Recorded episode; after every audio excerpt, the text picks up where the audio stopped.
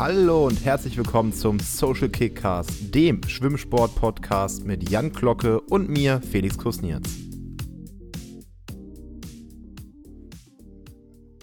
Ja, moin Leute, herzlich willkommen.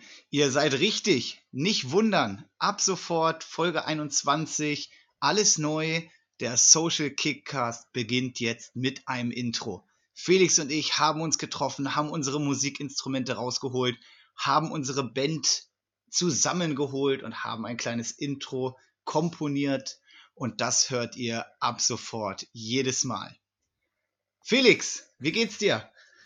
Mir geht's großartig. Jetzt muss ich echt äh, hier sitzen und nicht loslachen. Ähm, ob dieser dreisten Lüge, als könnten wir auch. Kannst du ein Instrument spielen? Ich kann gar nichts nicht, ich kann wirklich gar nichts. Ich bin, ich kann keine Noten lesen, ich kann kein einziges Instrument spielen. Es war eine krasse Lüge, ich gebe es zu.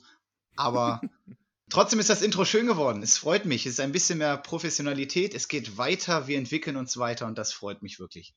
Ja, mich auch. Geht ja auch so ein bisschen um den Wiedererkennungswert und ja, so ein bisschen smoother, weicher in die Folge reinkommen. Gefällt mir auch. Ich freue mich richtig. Schön zum 21. Geburtstag unserer, äh, unseres Podcastes. Jetzt darf der auch in den USA sich betrinken. Wunderbar. Ja, weltweit volljährig. Uh, wie geht's dir denn? Ah, mir geht's gut. Wir haben ja, die letzte Folge ist ja schon ein bisschen her, dass wir aufgenommen haben. Wir haben einen kleinen Aufnahmestopp gemacht, weil du ja Prüfungen hattest ähm, und haben ja ein bisschen vorgearbeitet.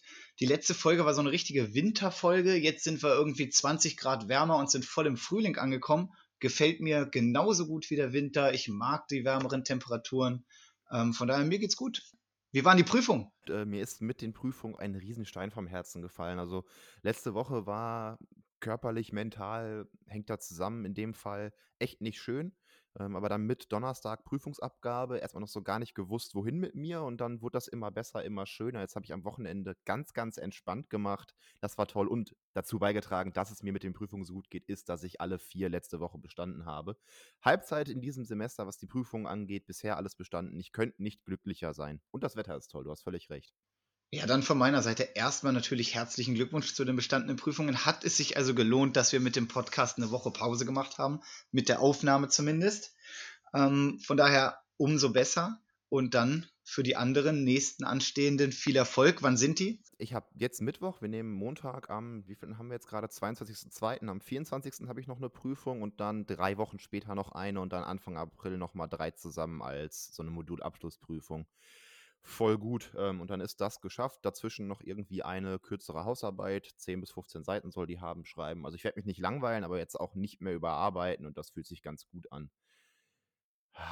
Ja, und das Wetter war toll am Wochenende. Das, ich habe ja vor zwei Wochen, also als wir das letzte Mal aufgenommen haben, ähm, die Folge ist dann ja auch ein bisschen her, habe ich ja noch erzählt, wenn ich entscheiden kann zwischen krasser Hitze und krasser Kälte, würde ich die krasse Kälte nehmen. Aber das, was wir jetzt am Wochenende hatten, diese 10 bis 15 Grad, strahlender Sonnenschein, ich konnte in T-Shirt und kurzer Hose rein und raus und habe mich nicht totgeschwitzt. Das ist mein absolutes Lieblingswetter.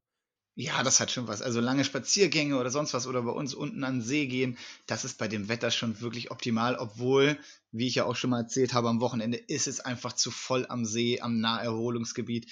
Da musst du ein bisschen in die Wälder und da geht's dann aber trotzdem das Wetter wirklich top. Ja, in den Wäldern ist dann halt direkt wieder ein bisschen kühler, da bräuchte ich dann vielleicht doch 5 Grad mehr, wenn die Sonne halt nicht scheint, ne? Ähm, also nicht direkt auf dich drauf scheint. Aber ja, das Wetter war, es ist halt sehr, sehr zum Wohlbefinden äh, beigetragen. Und einfach auch mal wieder einen Nachmittag mit Freunden im Zoom oder im Discord halt im Sprach- oder Videochat rumzuhängen, das war sehr, sehr schön. Das habe ich mir lange verwehrt jetzt in dem Stress der Prüfungsphase. War vielleicht auch gar nicht so klug, da so ganz mit aufzuhören, aber das war einfach toll. Ich fühle mich so richtig ausgeruht.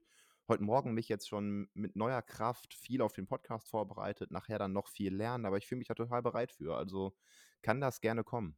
Worum soll es denn heute gehen? Ja, heute folgende Themen, die wir vorhaben. Und zwar geht es einmal um Schwimmwettkämpfe. So ein paar sind ja jetzt tatsächlich bestätigt, ein paar wurden auch abgesagt, dass wir da einfach mal ganz kurz auf einen neuen Stand kommen. Dann gibt es bei uns hier in NRW neue Kaderkriterien, über die ich kurz ein bisschen quatschen möchte. Ja, und dann haben wir ein großes aktuelles Thema. Ich denke, jeder hat es mitbekommen. Im Spiegel ein großer Artikel, dann sind alle anderen Zeitungen auch aufgesprungen zum Thema sexualisierte Gewalt sicherlich kein großes Entertainment-Thema, aber wie ich finde, ein sehr wichtiges Thema, was wir hier auch ansprechen sollten. Ja, ich finde auch, ähm, ist natürlich auch so eine Art Triggerwarnung. Also, wir werden dann, wenn wir dazu kommen, auch noch mal darauf hinweisen, dass das ein unangenehmes Thema wird. Also, jeder, der dann da aussteigen will, vollstes Verständnis für. Für alle anderen, seid gerne dabei. Wir haben so ein bisschen die Hoffnung, da einfach ein Thema anzustoßen, über das ja, man merkt es wieder, einfach zu wenig geredet wird, ne? Dann sind da Dinge werden aktuell, die eigentlich vor vielen, vielen Jahren hätten aktuell sein sollen, als sie als wirklich Not am Mann war. Deswegen wollen wir das einfach mal angesprochen haben. Aber lass uns doch zu den schönen Sachen am Anfang kommen. Du wolltest über Wettkämpfe sprechen. Ich bin da gar nicht so im Bilde. Jetzt erleuchte mich doch bitte.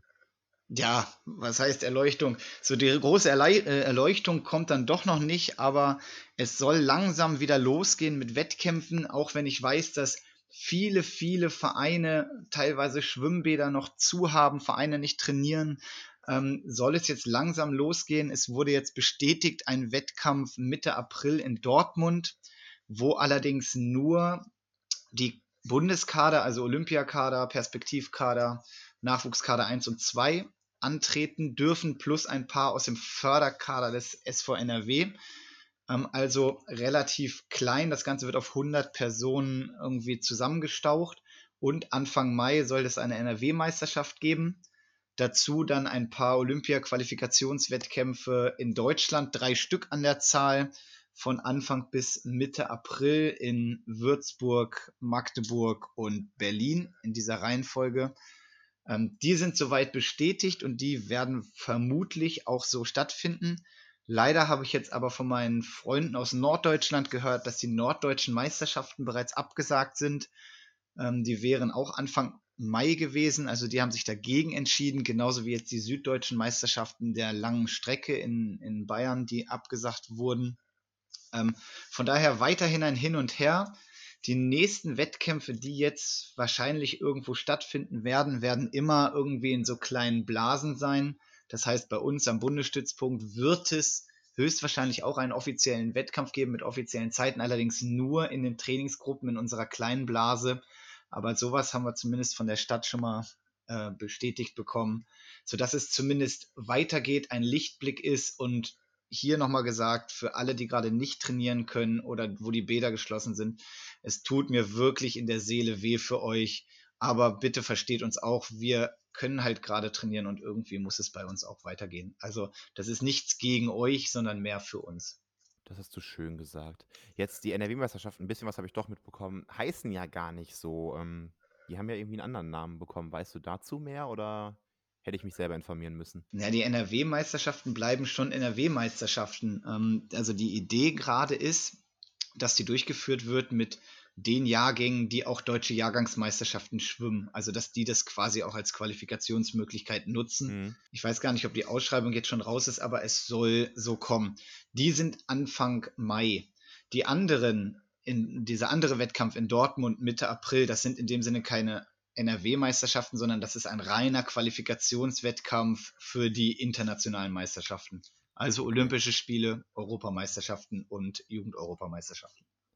Ja, vielleicht habe ich das ja so verstanden, ähm, dass die offenen NRW-Meisterschaften dieser Quali-Wettkampf geworden sind und die NRW-Jahrgang, da habe ich dann vielleicht einfach gar nichts zu gelesen und die bleiben, wie sie sind.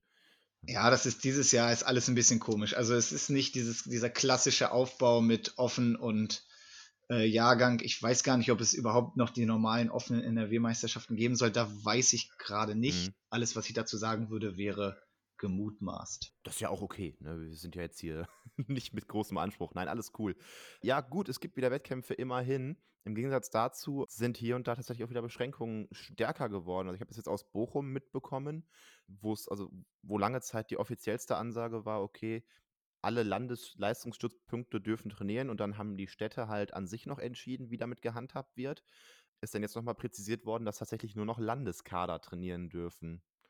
So habe ich das mitbekommen. Und das ist irgendwie für einige Leute wieder ziemlich doof. Ja, das ist ja tatsächlich das, was bei uns in Essen schon die ganze Zeit der Fall war, dass nur Landeskader trainieren durften und alle anderen, die keinen Kaderstatus haben, leider, leider in die Röhre gucken mussten und nicht trainieren durften oder auch dürfen. Bis heute ist das seit November, also schon wirklich ein richtig langer Zeitraum.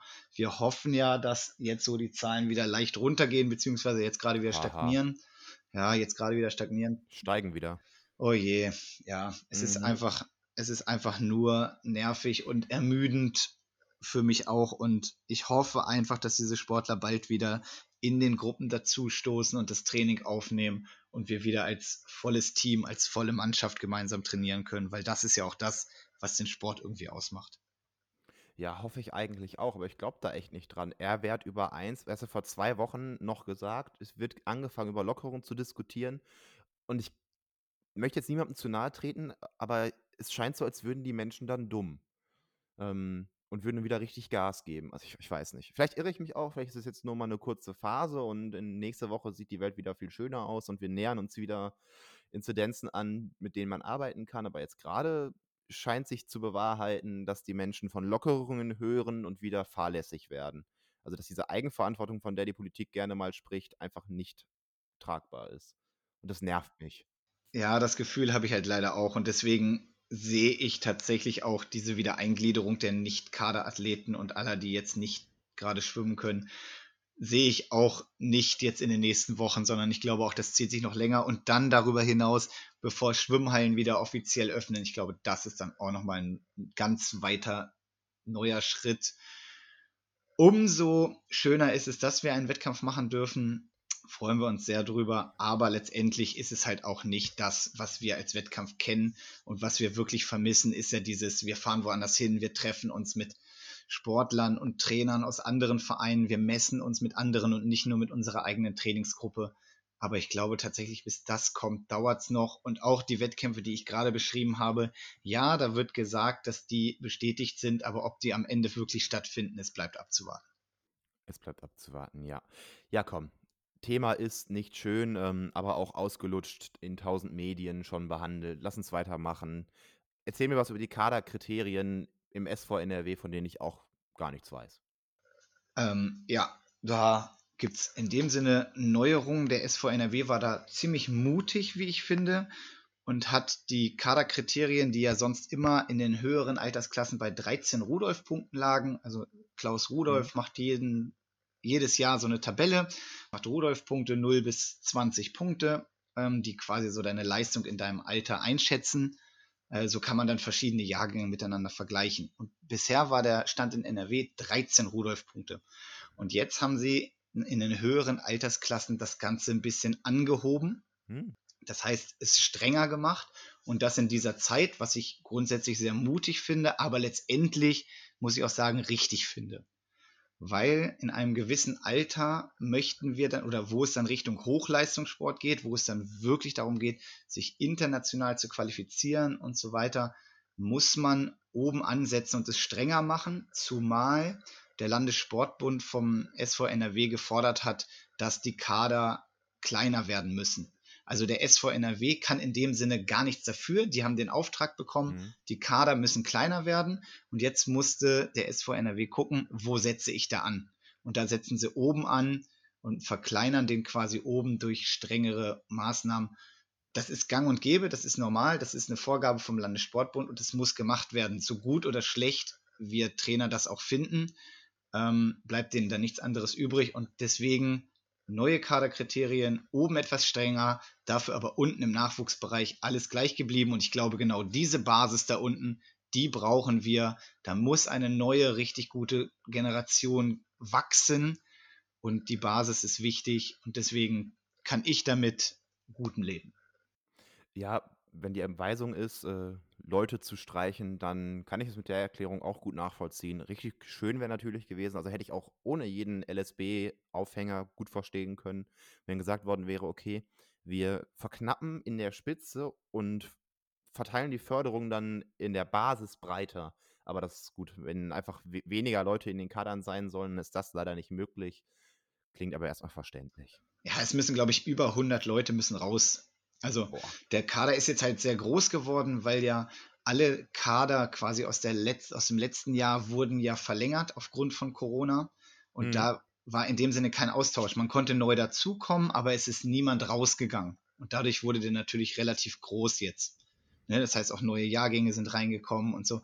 Also von daher, das ist relativ groß geworden und jetzt ja, gibt es halt die Vorgabe, man muss sich an Vorgaben halten. Aber ich wollte das trotzdem hier nochmal erklären. Also, das ist keine böswillige Absicht vom SV NRW, sondern das müssen die machen. Und ich finde den Ansatz den Nachwuchs, also wirklich die Jüngeren zu stärken Mhm. und da eine breite Basis zu haben, vollkommen richtig.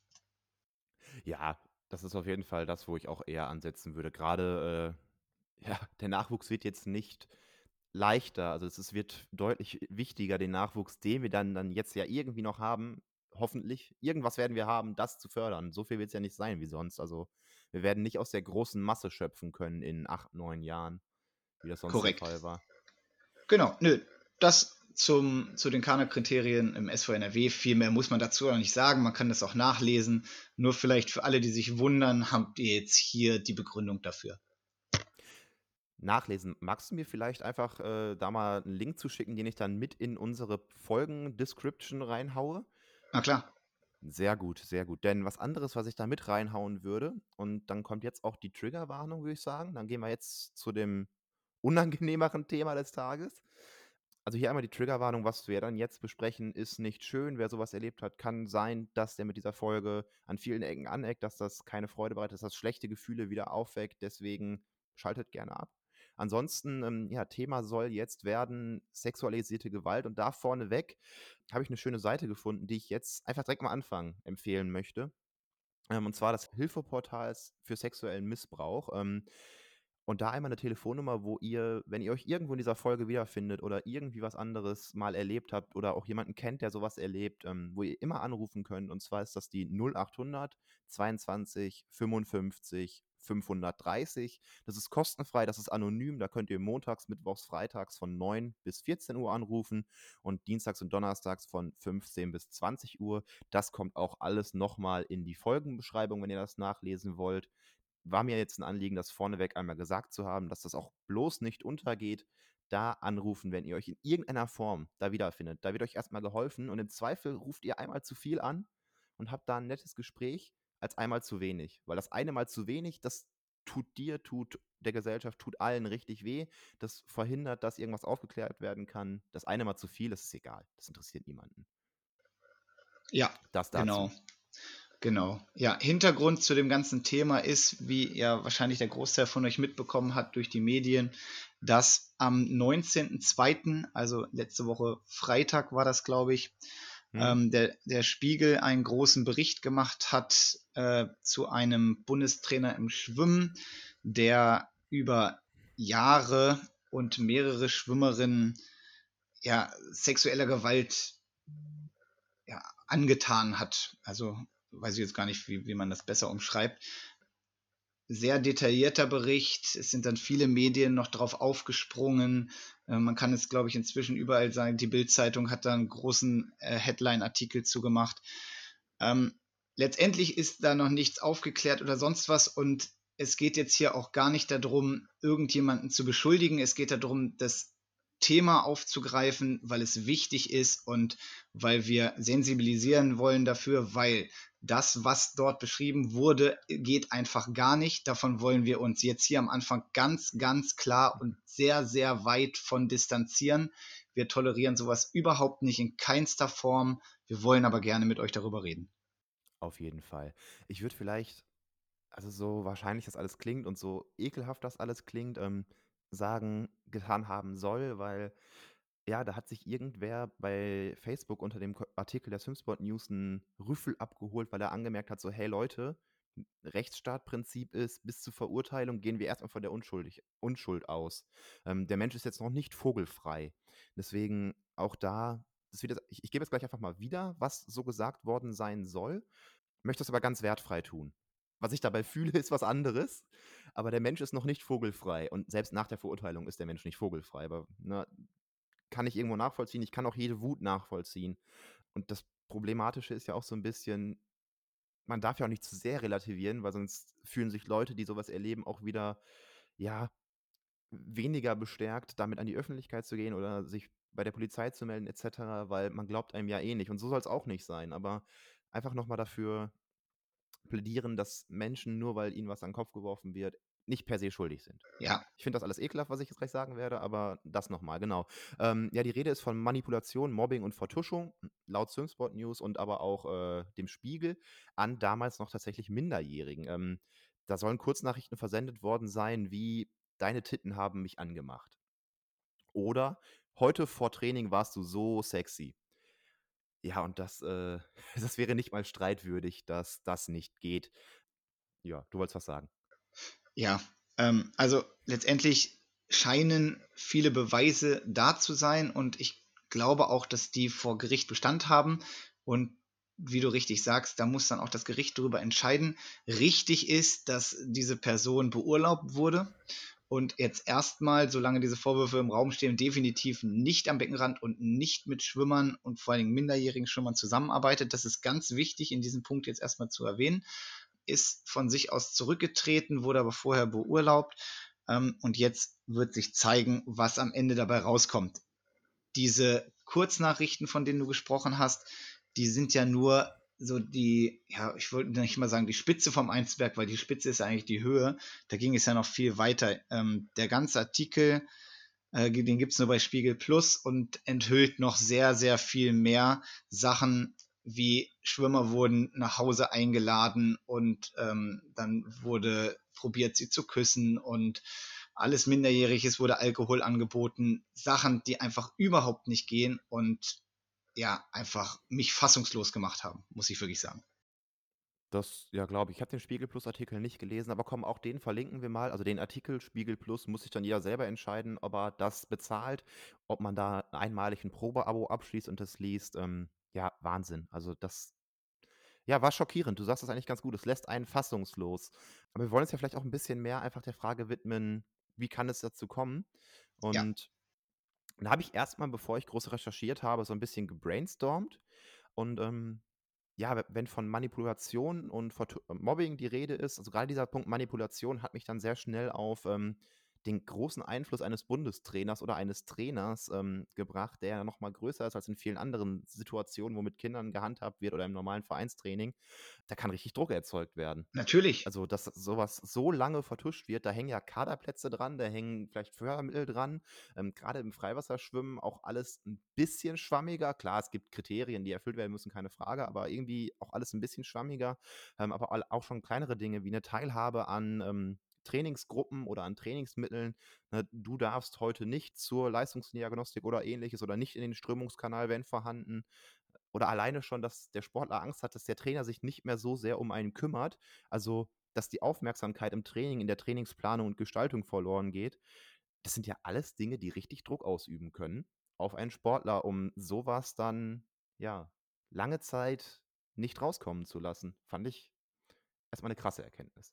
Ja, und man muss ja überlegen, was wir Trainer eigentlich, in welchem Verhältnis wir zu Athleten stehen. Ich meine, die Athleten sagen es nicht umsonst, äh, Mensch, Jan, ich sehe dich mehr als meine Eltern. Und teilweise ist das ja wirklich so, weil die sind morgens beim Frühtraining, gehen dann in die Schule, kommen dann zum Nachmittagstraining. Da haben sie mich schon zweimal gesehen, wo sie ihre Eltern nicht gesehen haben. Am Wochenende sind wir dann auf Wettkämpfen unterwegs, zumindest wenn es normal läuft und nicht Corona mhm. vorherrscht. Ja, und dann fahren wir noch ein bis zweimal die äh, im Jahr, einmal bis ein bis zweimal im Jahr ins, ins Trainingslager zusammen. Also das ist ja schon eine, auch eine pädagogische Verantwortung grundsätzlich, die ich als Trainer habe. Und letztendlich vertrauen mir die Athleten und sie sind ja auch in dem Sinne auf mich als Trainer angewiesen.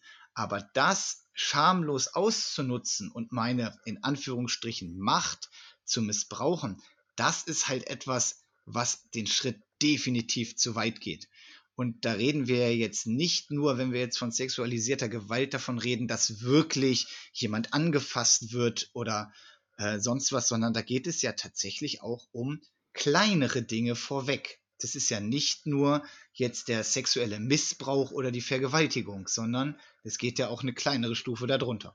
Ja, ich habe eigentlich ganz schöne fünf äh, Kategorien also häufige Kategorien sexueller Gewalt im Sport gefunden. Und da sind die ganz kleinen Sachen schon gar nicht ausgenommen, aber ich fand das durchaus interessant. Und zwar die ersten beiden Kategorien, ich lese es einfach mal vor. Die ersten beiden Kategorien wären verbale oder gestische Übergriffe.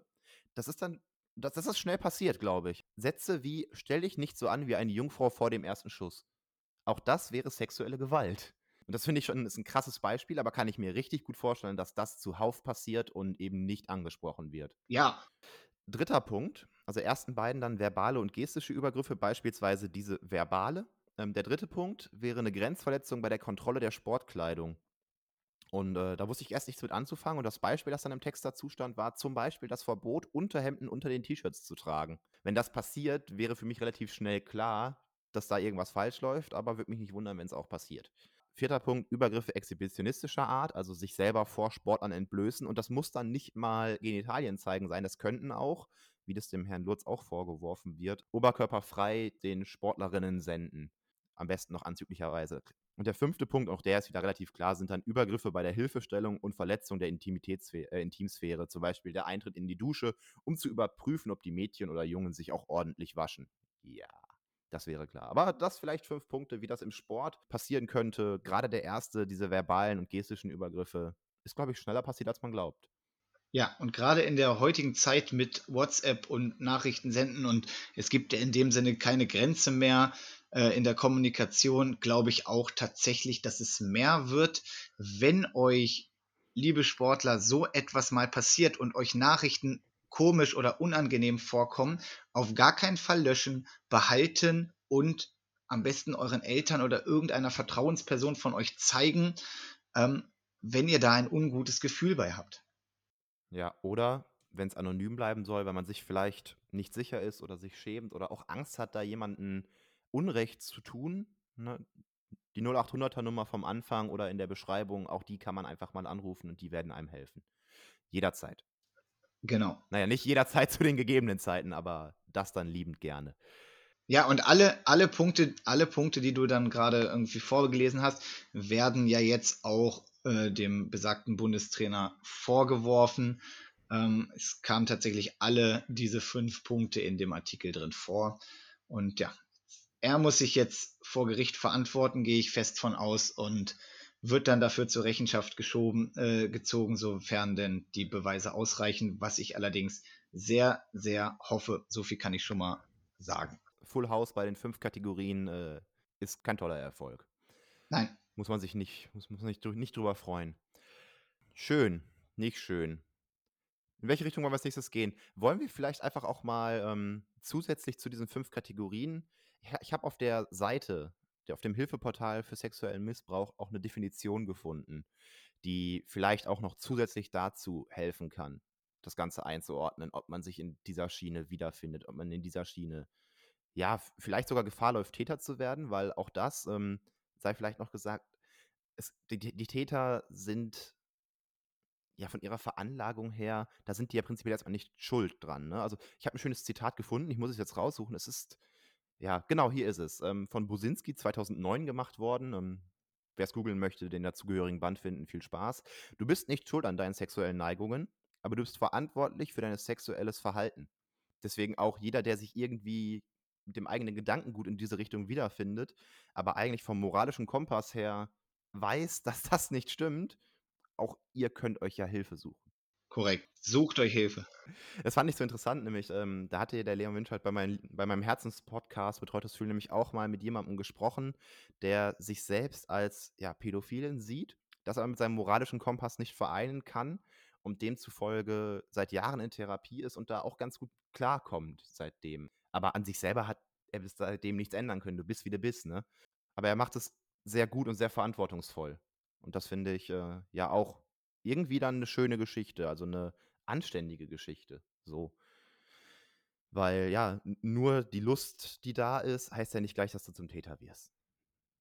Nein, aber prinzipiell sollte man, wenn man solche Neigungen haben, sich in Therapie begeben, vielleicht sogar selbst anzeigen. Auch das habe ich schon äh, äh, bemerkt, falls man da schon mal fällig geworden ist. Und man sollte definitiv keinen Job wie Trainer in einem Nachwuchssport ausüben, weil ich glaube, dass man dann seine Neigungen sehr, sehr schwer nur kontrollieren kann. Es gibt genug andere Jobs.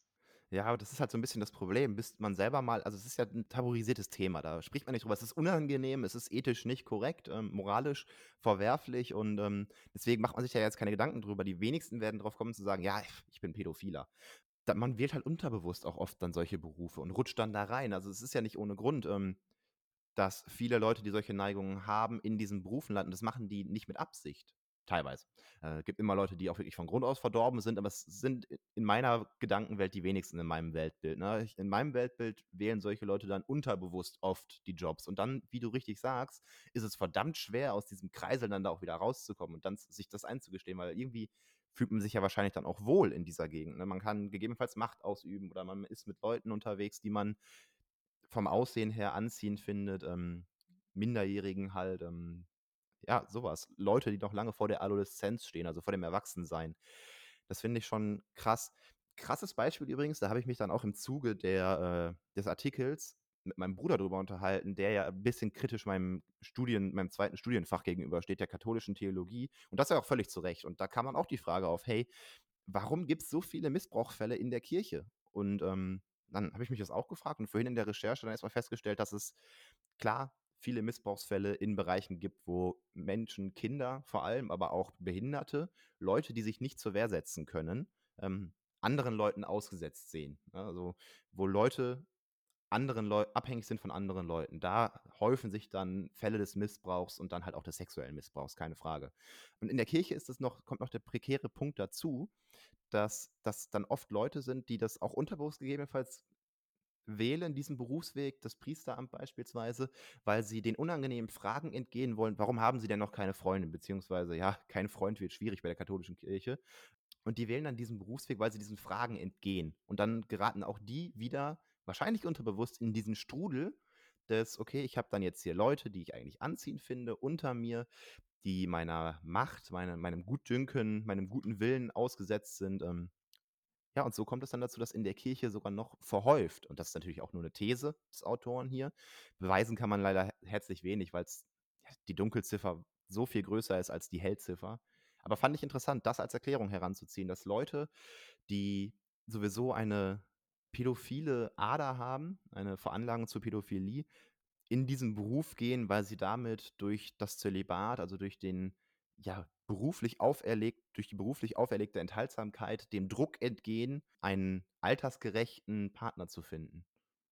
Ja, und trotzdem finde ich, miss ich, oder zumindest möchte ich von meiner Seite hier ganz klar sagen, ja, möglicherweise gibt es diese Neigung und es ist unterbewusst. Ich finde es trotzdem absolut nicht richtig und ich finde es wirklich verwerflich und ja, auch mal richtig ausgedrückt scheiße, wenn so etwas passiert und diese Leute in diesen Berufen landen. Und ähm, möchte hier aber nochmal sagen, dass egal ob bei der Kirche oder auch beim Trainerjob, äh, das absolute Ausnahmen sind. Das sind Minderheiten und bitte, bitte, bitte nicht nach diesem Podcast sagen, mein Kind schicke ich nicht im Schwimmverein oder den Sportverein oder in die Kirche oder sonst was. Das sind Ausnahmen, die tatsächlich überall passieren können. Wenn irgendetwas in so eine Richtung auftaucht, dann bitte sowohl die Eltern als auch die Sportler selbst irgendwo melden, wo man euch helfen kann, irgendwie noch eine zweite Meinung einholen, weil auch jetzt in diesen Vorwürfen da beim Deutschen Schwimmverband waren Eltern dabei, die das teilweise wussten, aber nicht gehandelt haben. Ähm, es, man kann handeln und man sollte handeln und das auch in aller Konsequenz. Ja, auf jeden Fall. Also ich will jetzt ja auch gar nichts schönreden. Die Tat, die passiert ist, ist katastrophal. Ich wollte halt nur deutlich machen, die wenigsten, ich halte die wenigsten Menschen für grundverdorben. Ich glaube, man rutscht da unterbewusst rein und so eine Aufklärung kann auch als, also sollte als präventive Maßnahme halt auch dienen, also dieses Thema in die Öffentlichkeit zu tragen, damit Leute, die sich in diese Richtung sehen, ja auch selbst hinterfragen können. Richtig. Wenn, wenn ich weiß, dass was falsch ist, der hinterfragt sich auch nicht beim Handeln. Genau, sehe ich auch so. Was tun, wenn das Kind im Brunnen gefallen ist, wenn es passiert ist? Schwieriges Thema tatsächlich. Habe ich jetzt in diesem tollen Artikel, ähm, den ich gefunden habe, habe ich es eigentlich schon erwähnt? Nein, ne? Das ist ein, ein, ein Paper, ungefähr 70 Seiten Text, also auch nicht so viel, kriegt er auch in die äh, Beschreibung. Geht um, genau, das Deutsche Jugendinstitut hat 2010 ein Paper rausgebracht zur sexuellen Gewalt gegen Kinder in Institutionen. Also genau das, was wir jetzt gerade erlebt haben. Ne? Also die Institution, Sportverein, Schwimmverein in dem Fall, ähm, aber vielleicht ja auch tatsächlich verbandsmäßig. Wer weiß, was da noch alles rauskommen wird. Ähm, also super interessantes Paper. Habe es jetzt nicht ganz gelesen, nur ungefähr zur Hälfte. Das, was wirklich interessant war. Und ja, die haben dann zum Thema, was tun, wenn das Kind in den Brunnen gefallen ist, ganz, ganz wichtiger Punkt, die Nachsorge, sich um die Leute kümmern, die betroffen waren und sei es zehn Jahre später, alle Hilfe anbieten, die irgendwie anzubieten ist. Das als ersten großen Punkt. Anderer schöner Punkt an die Institutionen selber, und das haben aber einige schon gemerkt, da hat die Kirche auch ein gutes Beispiel für abgegeben. Vertuschung ist in der Regel etwas, was ziemlich nach hinten losfeuert. Für einen selber, was aber auch den Betroffenen überhaupt nicht gut tut, weil man ja irgendwie deren Glaubwürdigkeit untergräbt. Und das, mein Gott, das sollte niemand tun wollen. Nein. Und reden. Auf jeden Fall reden. Mit irgendwem reden im Zweifel erstmal hinter verschlossenen Türen mit Dritten oder mit irgendwelchen äh, Hotlines, die einem da helfen und einfach mal reden. Und wenn auch nur der vagste Verdacht besteht, so hey, das kam mir gerade nicht koscher vor, dann redet darüber. Jedes Schweigen kann zu fatalen Folgen führen. Ja. Und das waren aber tatsächlich auch schon so die einzigen Sachen, die ihnen da aufgefallen, also die ihnen eingefallen sind, was man tun kann, wenn das Kind schon in den Brunnen gefallen ist. Präventiv haben sie tatsächlich ein paar bessere, also mehr Vorschläge. Ja, dann erzähl doch mal. Ja. Bin ich auch gespannt. Ich halte hier heute wieder einen äh, krassen Monolog. Ja, erstmal die Aufklärung. Ne? Dass beide Parteien, also sowohl Kinder als auch Eltern, also die, die betroffen sein könnten, ähm, Eltern könnten auch Täter sein, aber das ist nochmal ein ganz anderes Feld. Aber dann eine schöne Überleitung, auch Täter aufklären darüber, welches Verhalten falsch wäre. Denn wie ja gerade schon gesagt, nur wer weiß, dass sein Handeln falsch ist, kann das auch, ähm, also nur wer weiß, was falsches Handeln ist, kann sein eigenes Handeln auch dahingehend reflektieren man sollte sich in jeglichen Institutionen eine Nulltoleranz ein Nulltoleranzprinzip auf die Fahne schreiben und das dann auch offen und aggressiv nach außen hin kommunizieren. Das Ziel der Sache ist nämlich, Leute abzuschrecken, die tatsächlich schon mit dem Wunsch an kind, mit Kindern zu arbeiten, und zwar im, also mit dem Wunsch, Kinder zu manipulieren, mit dem man arbeitet, an so einen Job herantreten. Die soll man damit vielleicht abschrecken können. Also ganz krass auf die Fahne schreiben, hey, nee, wir tolerieren sowas gar nicht. Es geht hier überhaupt nicht, es wird hier nicht passieren, wir tun alles, dass das nicht klappt. Obwohl, obwohl meiner Meinung nach jeder Trainer, also bei mir zumindest war es jetzt immer so, zu jedem Arbeitsvertrag musste ich auch etwas unterschreiben, was genau auf dieses Thema abzielt. Also jeder wird zumindest bei einem Jobantritt damit mhm. konfrontiert, wenn er mit Kindern und Jugendlichen arbeitet und im Trainerverhältnis und jeder möchte eigentlich auch ein erweitertes polizeiliches Führungs Führungszeugnis. Ich finde, das sind ja zumindest schon mal Maßnahmen, die zumindest mhm. vorher zumindest ein bisschen eine abschreckende und vor allen Dingen aber auch aufklärende Wirkung haben. Auf jeden Fall. Gerade das Führungszeugnis wäre auch noch ein Punkt gewesen, um Wiederholungstäter zu vermeiden. Oh mein Gott, das wäre ja wirklich nicht geil. Aber ich finde trotzdem ist die Wirkung nochmal anders, als wenn man hinter einer verschlossenen Tür dann unterschreibt, okay, ich habe das angenommen und dann kommt von mir aus ein Facebook-Post, hey, hier unser neuer Trainer und bla bla bla. Als wenn von vorne aggressiv die Stelle beworben worden wäre mit äh, unten rechts großes Banner, Null Toleranz. Ja. Und dann am besten auch noch in, okay, der und der hat die Stelle angenommen und dann ist immer noch richtig dick Null Toleranz unten drin glaube, sowas ist dann halt ein bisschen abschreckender, als hinter einer verschlossenen Tür einen Vertrag zu unterschreiben. Und bei der Trainerlizenz ist es, glaube ich, auch so, dass man da eine äh, Sorgfaltspflicht oder so unterschreibt, ähm, ein Ehren, nee, einen Trainerkodex. So. Genau. Dass du genau sowas gefälligst zu unterlassen hast. Richtig. Das ist gut, dass es das gibt. Ist auch nochmal eine Hürde. Aber ich glaube, dieses aggressiv nach außen hin ist tatsächlich auch noch was, was helfen könnte. Genau, die Obacht bei der Angestelltenwahl. Man könnte beispielsweise auch in Bewerbungsgesprächen schon ein bisschen in die Richtung lenken, wie man zu gewissen Themen steht, wie man in gewissen Situationen handeln würde. Das ist dann schon wieder sehr aggressiv, aber warum nicht? Den Kindern wird es nicht schaden. Scheinbar habe ich äh, wirklich gute Arbeitgeber, muss ich sagen, weil sowohl in Hamburg als auch jetzt äh, in Essen wurde dieses Thema ja, behandelt. In Hamburg hatten wir einmal im Jahr sogar einen äh, Präventionskurs zum Thema sexualisierte Gewalt, wo wir wirklich nochmal dafür sensibilisiert wurden und mhm. ganz klar gesagt wurde, Null Toleranz, also diese Null-Toleranz-Grenze ist alternativlos. Mhm. Also es geht nur so. Und auch bei Trainerlizenzen und Trainerfortbildungen und so weiter wird es immer mehr Thema. Also ich glaube, wir sind da grundsätzlich auf keinem schlechten Weg. Natürlich ist es jetzt durch diesen Vorfall, den es jetzt gab, wird es nochmal aufgebauscht und wird es nochmal sehr präsent, was aber sicherlich nicht schaden kann, weil jetzt fangen die Leute wieder an, sich damit gedanklich zu beschäftigen, egal ob sie jetzt im Verband, im Verein oder sonst wo arbeiten oder halt auch einfach nur Kinder im Schwimmverein haben. oder im Sportverein. Mhm. Es ist ja nicht nur, es ist ja kein Schwimmthema. Es ist ja beim Turnen und so weiter mit Hilfestellungen, hast du ja eben auch gesagt, es ist ja wahrscheinlich sogar noch mal mehr Thema. Aber es ist Thema, zumindest da, wo ich bisher gearbeitet habe und das ist auch gut so. Ja, auf jeden Fall. Äh, ja, beim Turnen, wen fasse ich wie an? Da kommst du um Berührung nicht herum. Aber genau, wen fasst du dann da wie an? Als letzten Punkt, den Sie präventiv eingebracht haben, den ich noch sehr interessant und schön fand, ist ähm, das Beschwerdemanagement optimieren. Also den Kindern und Schutzbefohlenen in anderen Fällen, ähm, wenn man beispielsweise mit körperlich-geistig Behinderten arbeitet, von vornherein das Gefühl vermitteln, dass jede Beschwerde ernst genommen wird. Also dass man Beschwerden damit fördert, dass man generell versucht, Maßnahmen zu ergreifen, die Sie haben geschrieben Beschwerdestimulation. Ich finde es ganz gut. Ähm, vielleicht kann damit jemand mehr anfangen als mit meiner Erklärung. Also die Leute ermutigen, sich zu beschweren. Ähm, diese Beschwerden auch annimmt, dass die Leute schon mal merken, okay, meine Beschwerde ist angenommen worden und dann muss sie aber auch bearbeitet werden und eine Reaktion drauf folgen. Und wenn die Reaktion nur ist so, hey, so und so, des und deshalb ist die Beschwerde total dumm. Hauptsache, du hast sie angenommen, ernst genommen und bearbeitet und dann auch solltest jetzt nicht sagen, so und so ist total dumm, ähm, aber zu sagen, okay, die Beschwerde ist hier unangebracht beispielsweise. Ne? Also die Beschwerden müssen bearbeitet werden, die müssen ernst genommen werden und wirklich jede, sodass die Leute in jedem Fall und auch im schlimmsten Fall dann eben sagen, okay, ich kann da hingehen, da kann ich mit jemandem sprechen, der nimmt mich ernst. Von vornherein präventiv diese Atmosphäre schaffen. Ich glaube, dann ist auch viel geholfen. Ja, und ich glaube auch der letzte Punkt ist wirklich auch nochmal ein wichtiger.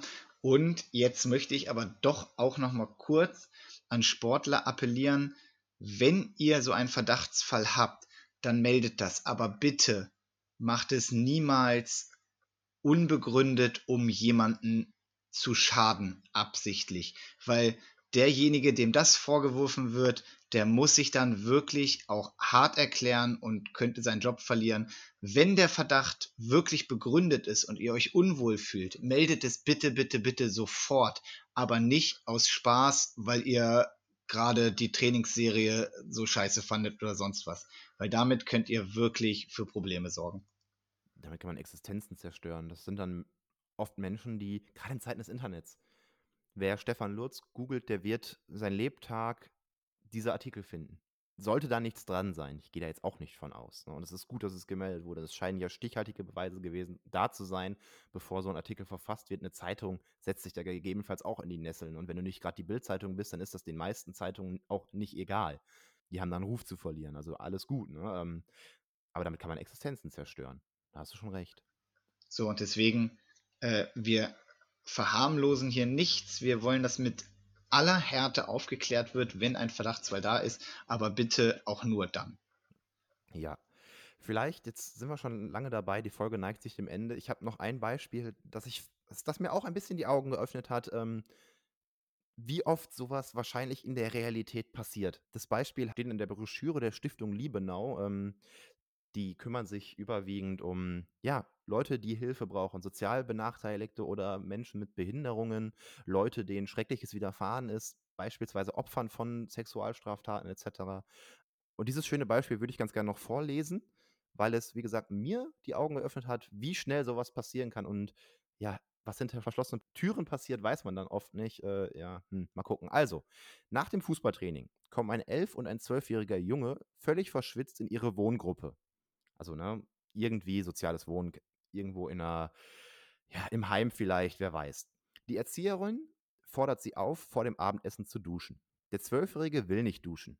Energisch nimmt die Erzieherin den Jungen an die Hand und geht mit ihm ins Badezimmer, wo sie ihn gegen seinen Willen auszieht und unter die Dusche stellt. Der Junge setzt sich zur Wehr und versucht, die Erzieherin zu tröten. Bis dahin schon irgendwie merkwürdig. Wird noch schlimmer. Sie kann ihn beruhigen und spricht besänftigend auf ihn ein, streichelt über seinen Kopf. Sie erklärt ihm, dass sie den körperlichen Angriff gegen sie eigentlich dem Heimleiter melden müsste. Sie werde darauf verzichten, wenn er sich jetzt ganz ruhig vor ihr abduschen ließe. Von ihr abduschen ließe. Verschämt und unsicher lässt der Junge sich nun einseifen.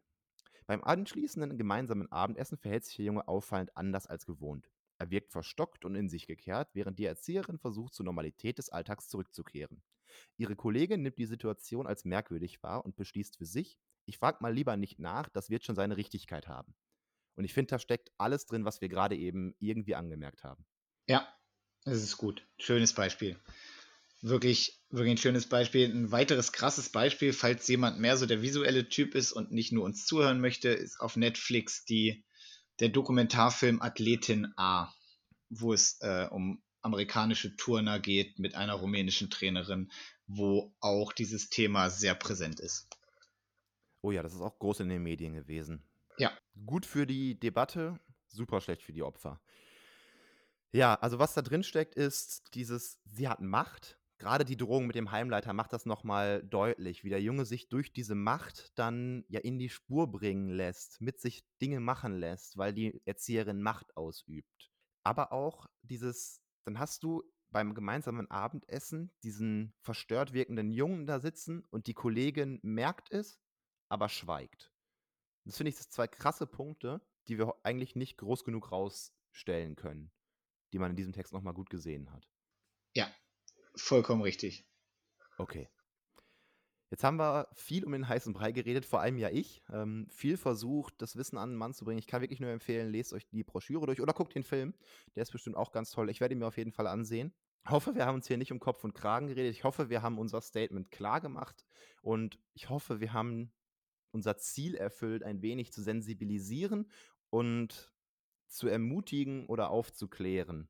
Ja, definitiv. War eine schwierige Folge. Ihr merkt auch, dass wir uns mit dem Thema grundsätzlich sehr schwer tun, wie wahrscheinlich der Großteil von euch, die jetzt hier gerade zuhören, auch. Es ist kein einfaches Thema, es ist ein sehr sensibles Thema, weil es gibt Opfer, teil, also größtenteils minderjährige Opfer, die sich einfach nicht trauen, sich Hilfe zu suchen, weil sie halt unter diesem Machteinfluss von ihrem Trainer oder sonst was stehen.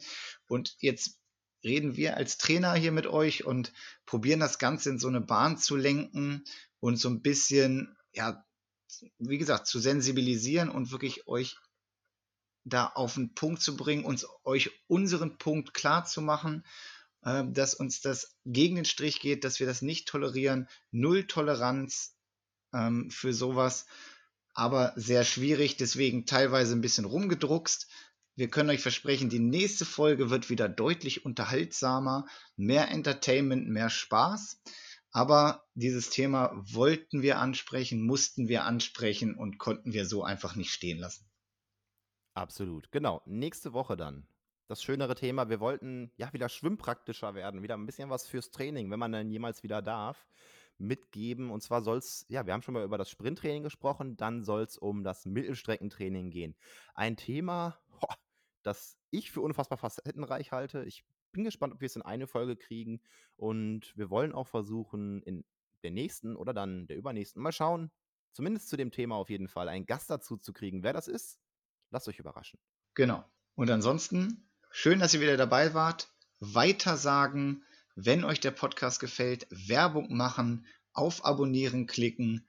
Wir wollen mehr Leute, die uns hören. Wir wollen mehr Leute erreichen. Und deswegen weitersagen, weitersagen, weitersagen und von mir ein Ciao, bis nächste Woche.